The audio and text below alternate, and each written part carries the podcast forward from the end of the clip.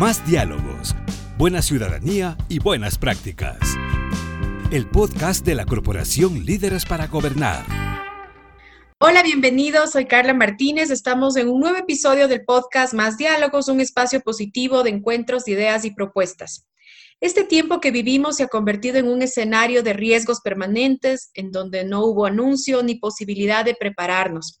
Estamos aprendiendo a sortearlo en la marcha, mientras vemos esfuerzos desde la ciencia, la atención médica, la asistencia humanitaria y la toma de decisiones desde la política pública. Para hablar justamente de las lecciones que ha traído este estado de emergencia, que ha puesto en evidencia también las vulnerabilidades de las ciudades, del país y en general del mundo. En más diálogos entrevistaremos a Fernando Barragán Ochoa, doctor en geografía por la Universidad de París Panteón Sorbona y también es docente e investigador de IAEN. Un cordial saludo, Carla. Muchas gracias por la invitación. Unas felicitaciones también a la Corporación Líderes para Gobernar por estas iniciativas. Muchas gracias, Fernando, y bienvenido a Más Diálogos. Luego de 100 años, el mundo vuelve a enfrentarse a un virus que se convierte en pandemia. Algunos estudios señalan que su origen viene del desequilibrio que enfrentamos con el medio ambiente como humanidad. ¿Cómo podríamos explicar los factores que han propiciado la aparición del coronavirus, de esta pandemia? Hay diversos procesos zoonóticos, ¿no? que son los procesos en los cuales los virus que existen entre las poblaciones animales pueden pasar hacia los seres humanos. Estos eh, pueden ser bastante antiguos, de hecho han existido a lo largo de toda la humanidad, ¿no? Y eso marca la reflexión entonces que cuando se distribuyen a lo largo de todo el mundo se vuelven una pandemia. También afirmar que mm, no es eh, esta epidemia, no es totalmente nueva, ¿no? sino que sí hemos tenido procesos epidémicos antiguos eh, que de hecho en algunas sociedades han permitido que tengan mayor conocimiento sobre cuáles podrían ser las respuestas. Y me parece que ese es uno de los factores que nos ayuda a comprender también las respuestas diferentes que han habido, por ejemplo, entre las sociedades orientales y las sociedades occidentales. Hemos visto que las sociedades orientales han estado mucho más capacitadas y mucho más preparadas para enfrentarse a este tipo de virus y es que justamente vemos que en su historia ellos han tenido eh, mayor exposición frente a este tipo de procesos, ¿no? Eh, cuando hablábamos, de hecho, al inicio de estos procesos zoonóticos, eh, eso implica una relación cercana entre seres humanos y animales, ¿no? Y es justamente en ese encuentro donde se pueden dar esos procesos y para caracterizarlos tenemos que ver entonces cuáles son esos lugares, cuáles son esas temporalidades en las cuales se pueden dar esos lugares.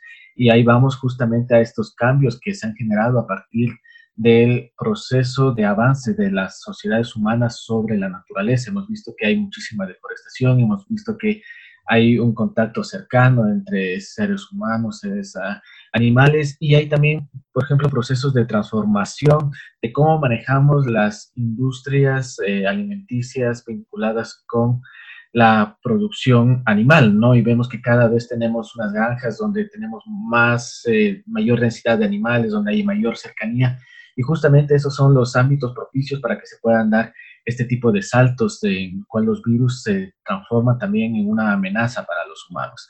Esto nos lleva a reflexionar entonces sobre cuáles son estas modalidades de desarrollo, cuál es nuestra relación con el ambiente, hasta dónde podemos, hasta dónde debemos llegar, cómo tenemos que manejar los recursos y nos lleva entonces a una reflexión bastante más amplia sobre cómo estamos construyendo nuestro desarrollo, nuestras vulnerabilidades, nuestras capacidades de resiliencia y en suma nuestra forma de vida, ¿no? Frente a todo un ambiente cambiante. Fernando, hablábamos de la vulnerabilidad al inicio a la que estamos expuestos como humanidad, como especie. Esa sensación seguramente se profundiza en ciertas regiones, en ciertos estados. Lo cierto es que el virus ha estado y aparecido a nivel mundial. En esa vulnerabilidad podemos aprender algo, podemos protegernos mejor, entender esta mejor relación o más equilibrada relación con la naturaleza. ¿Qué deberíamos cambiar? Tenemos que también abarcar la vulnerabilidad dentro de un concepto bastante más amplio, ¿no? Que es el concepto de la gestión del riesgo y de hecho este proceso epidémico y pandémico lo entendemos dentro de un concepto de riesgos. Entonces, la vulnerabilidad es uno de los elementos que interactúan con otros elementos y que nos van a permitir determinar cuál es ese nivel de riesgo, ¿no? Cuando hablamos de riesgo, entonces hablamos de la amenaza, que sin duda también ha sido uno de los enfoques bastante generalizados. Cuando, por ejemplo, hablamos de amenaza, estamos hablando de la erupción del volcán, por ejemplo, estamos hablando de una inundación, pero ahí estamos eh, enfocándonos en la amenaza. Ahora es muy importante entonces que esa amenaza también la vinculemos con cuáles elementos de vulnerabilidad que como sociedad tenemos, que por ejemplo pueden ser esta falta de preparación, que por ejemplo puede ser también condiciones intrínsecas nuestras que nos hagan que una misma amenaza pueda afectarnos de mayor medida, ¿no? Otro de los elementos que también tenemos que incluir dentro de esta evaluación de la gestión de riesgo es la exposición que nosotros tenemos frente a este tipo de amenazas. Entonces podemos, por ejemplo, en este caso, los lineamientos que se han planteado para la sociedad en tratar de permanecer en casa el mayor tiempo posible es justamente para evitar que tengamos una mayor exposición a contactos con otras personas que nos podrían eh, derivar en un contagio del virus, ¿no? Entonces es otro de los elementos claves que también tenemos que analizar cuando hacemos gestión de riesgo. Y el otro eh, elemento es la resiliencia, ¿no? Que sin duda hay muchas de estas amenazas que no podemos evitarlas y para eso tenemos que construir eh, capacidades fuertes de resiliencia que nos permitan dar una respuesta a lo que está sucediendo, que nos permitan que después de una emergencia o que durante incluso esa emergencia tengamos esa capacidad de dar respuesta, de manejar adecuadamente la crisis. Entonces, eh, la vulnerabilidad va vinculada con muchos otros elementos y es clave analizar dentro de toda esa conceptualización de la gestión integral de riesgo y una gestión de riesgo considerando también que ese riesgo es socialmente construido. Cuando hablamos de socialmente construido, ¿a qué nos referimos exactamente, Fernando? Nos referimos a que hay elementos de la naturaleza que pueden ser elementos de amenaza, ¿no? Pero no solamente esas amenazas pueden venir de esos elementos de la naturaleza, sino también pueden ser socialmente construidos, como por ejemplo puede ser la delincuencia, ¿no? Eh, pero también no solamente vinculado desde la parte de la amenaza, sino también justamente cómo hemos construido nosotros nuestras sociedades y cómo a partir de esa construcción de la sociedad hemos contribuido a aumentar o a disminuir el riesgo.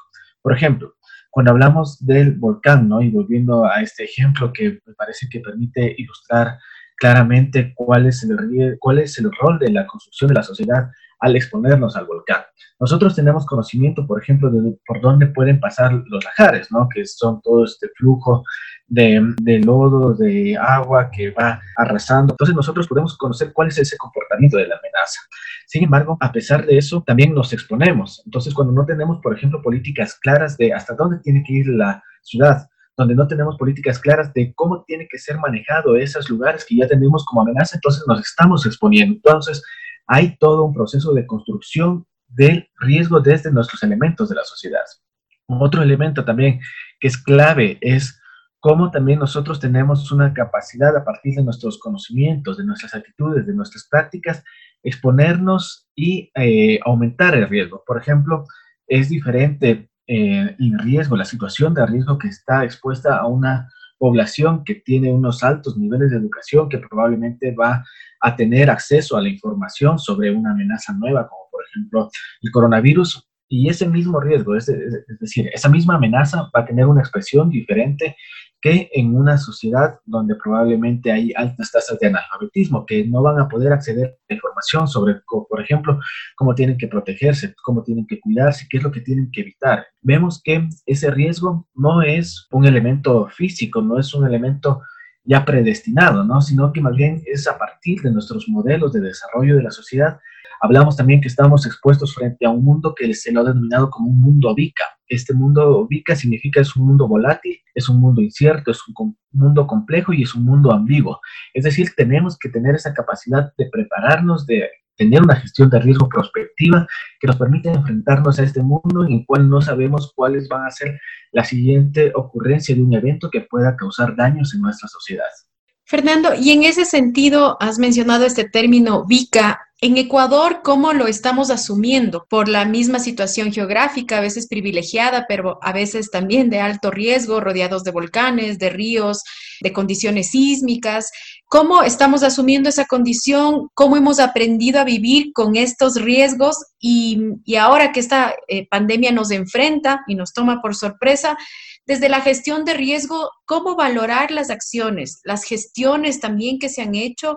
Ahí es importante y me parece que este riesgo y cada uno de estos eventos que vivimos podemos sacar muchísimas aprendizajes, muchísimas experiencias que nos permitan justamente dentro de una lógica de planificación tener una mayor preparación, ¿no? Cuando hablamos de la planificación, hablamos de todo este proceso de construcción de una planificación, pero ya no solamente que se queda en tener el documento de planificación, sino más bien vincularle con la gestión, con el monitoreo, con el seguimiento y con la evaluación, ¿no? Cuando hacemos toda esa articulación, nos permite tener insumos de conocimiento que cada vez nos van a permitir volver nuevamente sobre el mismo ciclo, es decir, al finalizar un proceso de planificación, vamos a todo el proceso de gestión, monitoreo, evaluación, pero esa evaluación nos permite que nuevamente empecemos un nuevo diagnóstico, pero un diagnóstico ya mucho más fortalecido, ¿no? A partir de saber qué es lo que ha funcionado, qué es lo que no ha funcionado, cuáles son las estrategias que, de acuerdo a lo que habíamos planteado inicialmente, han eh, logrado sus objetivos, han logrado sus resultados. También mencionar esto de palabra que es clave porque los nuevos modelos de planificación ahora están muy vinculados con una gestión basada en resultados, entonces siempre queremos lograr estos, estos elementos, ¿no? estos resultados que nos permitan eh, apuntalar mucho mejor todas las acciones, articular mucho mejor todas las acciones. Entonces es un gran desafío, ¿no?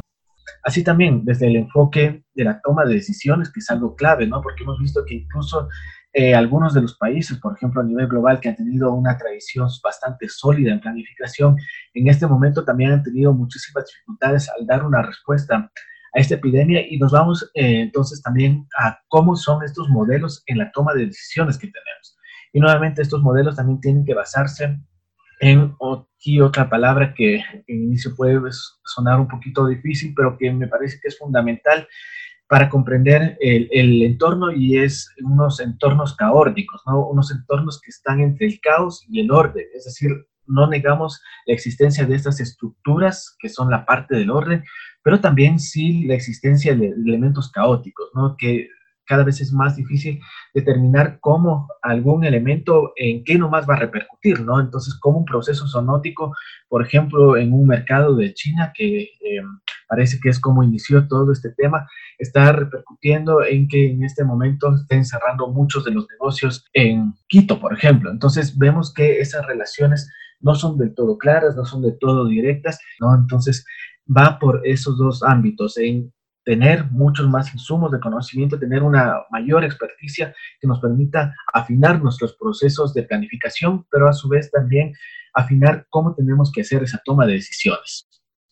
Nosotros hace algunos años eh, vivimos este terremoto en Manabí. Hemos, hemos aplicado, hemos logrado después de estos años eh, saber que pudimos mejorar nuestros procesos en las ciudades a partir de este fenómeno hay grandes desafíos, ¿no? Eh, de hecho, a partir del terremoto se posicionó de una forma fuerte, por ejemplo, la necesidad de una ley de gestión de riesgos, es algo que todavía lo tenemos como un desafío ahí presente, en el caso ecuatoriano me refiero.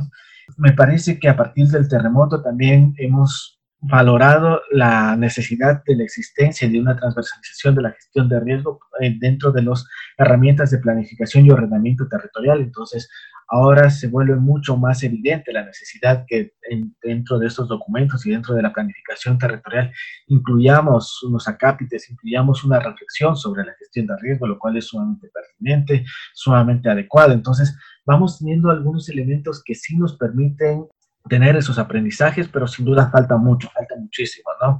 A partir del terremoto, pero sobre todo a partir también de esta epidemia, pandemia que estamos viviendo actualmente, el saber que eh, tenemos muchas otras amenazas que de seguro van a seguir ocurriendo y que tenemos que estar listos para ese tipo de, para ese tipo de eventos que pueden ocurrir. En ese ámbito, tal vez también comentar que hace algunos años ya había em, la información académica, la información científica que nos decía que este tipo de procesos podían pasar, ¿no? De hecho, por ejemplo, cuando ahora leemos eh, documentos de hace 10, hace 15 años, eh, documentos prospectivos que nos decían el mundo puede estar expuesto a un escenario como este y nos describen exactamente lo que está sucediendo ahora, ¿no? Entonces, no es un ejercicio de adivinar el futuro, pero sí es un ejercicio de construir esos escenarios que nos permitan responder de mejor manera. Y ahí señalar también la importancia de que haya este diálogo entre la ciencia y la toma de decisiones de la gestión pública, ¿no? Eh, hubiésemos estado mucho mejor preparados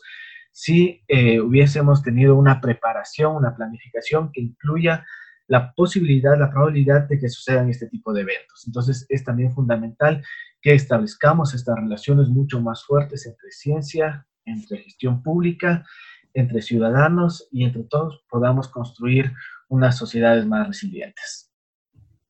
Fernando, alguien decía que hace 100 años el método para prevenir el contagio de una pandemia era con la, con la cuarentena.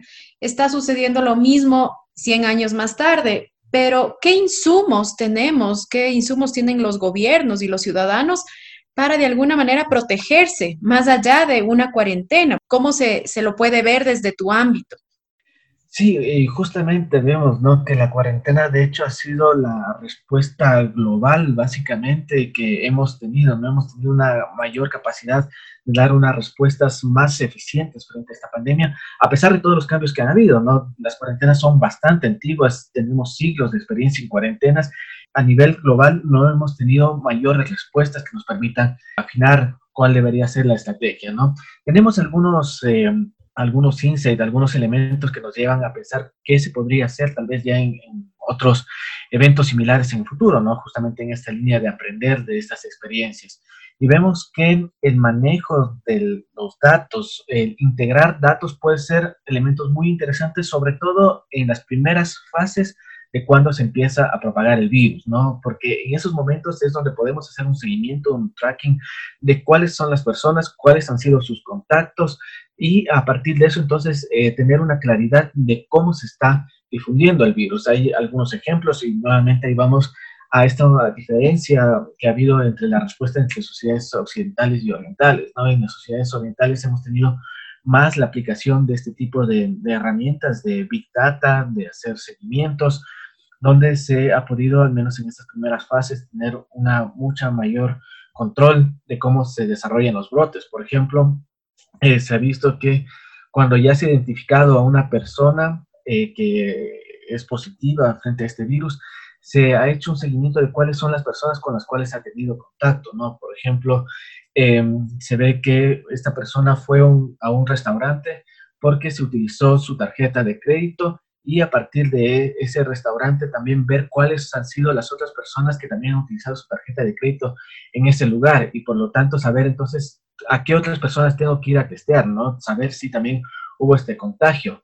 Em, entonces hay cómo eh, articular este tipo de información que sería muy útil, ¿no? Por ejemplo, también antes hablábamos sobre estos elementos de vulnerabilidad, ¿no? Y hemos visto que una de las condiciones que mayor vulnerabilidad generan es em, algún registro de algunas enfermedades previas, como por ejemplo enfermedades como tipo de cáncer. Entonces, eh, necesitaríamos en ese ámbito hacer una relación entre las bases de datos de la población que ha sufrido esta enfermedad y eso lo tienen los hospitales, por ejemplo, y eso relacionar con dónde están distribuidas esa población.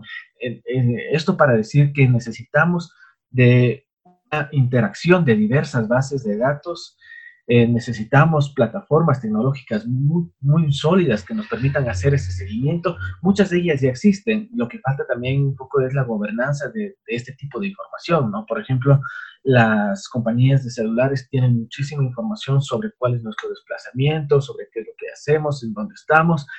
Eh, pero eh, falta mucho en cómo podemos utilizar esa información que toda esta información que sea utilizada sea anonimizada, es decir, que no sepamos de quién es esa persona que se está moviendo, que está yendo a tales lugares, pero si ya superamos eso, eh, esta información va a ser muy útil para determinar cuáles son esas estrategias que podemos construir para también hacer ese monitoreo, porque podemos, por ejemplo, ver si la gente está eh, cumpliendo estas normativas, estos lineamientos de tratar de quedarse en casa, o podemos también identificar por qué está saliendo, ¿no? Por ejemplo, hemos visto a partir de esa información de estas grandes empresas tecnológicas que mucho la gente está saliendo para abastecerse en alimentos. Eh, entonces podríamos a partir de ese dato tener una mayor claridad de cuáles son las estrategias que tenemos que construir, por ejemplo, para distribuir alimentos, ¿no? Y si eso lo diferenciamos entre territorios, por ejemplo, podríamos decir, en tal es donde hay mayor movilidad por tal eh, razón, ¿no? Entonces podemos construir a partir de eso estrategias mucho más concretas y mucho más eficientes que nos permitan hacer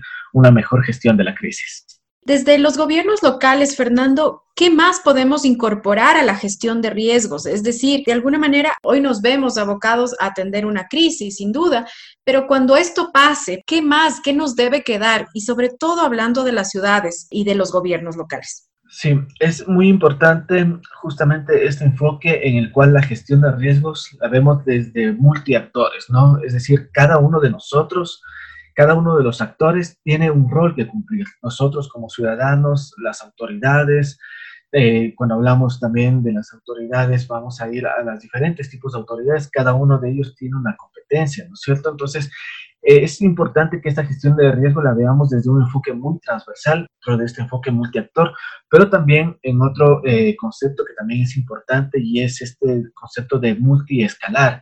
Es decir, tenemos eh, si nos vamos ya al nivel global, ¿no? Tenemos un nivel de gobernanza que está dado por la Organización Mundial de la Salud, por ejemplo, en este caso específico de una pandemia.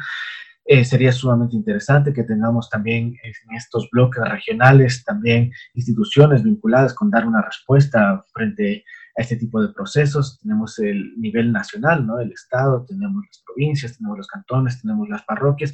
Vamos más abajo, tenemos, por ejemplo, comunas, tenemos los barrios también son reconocidos como una unidad mínima de participación ciudadana.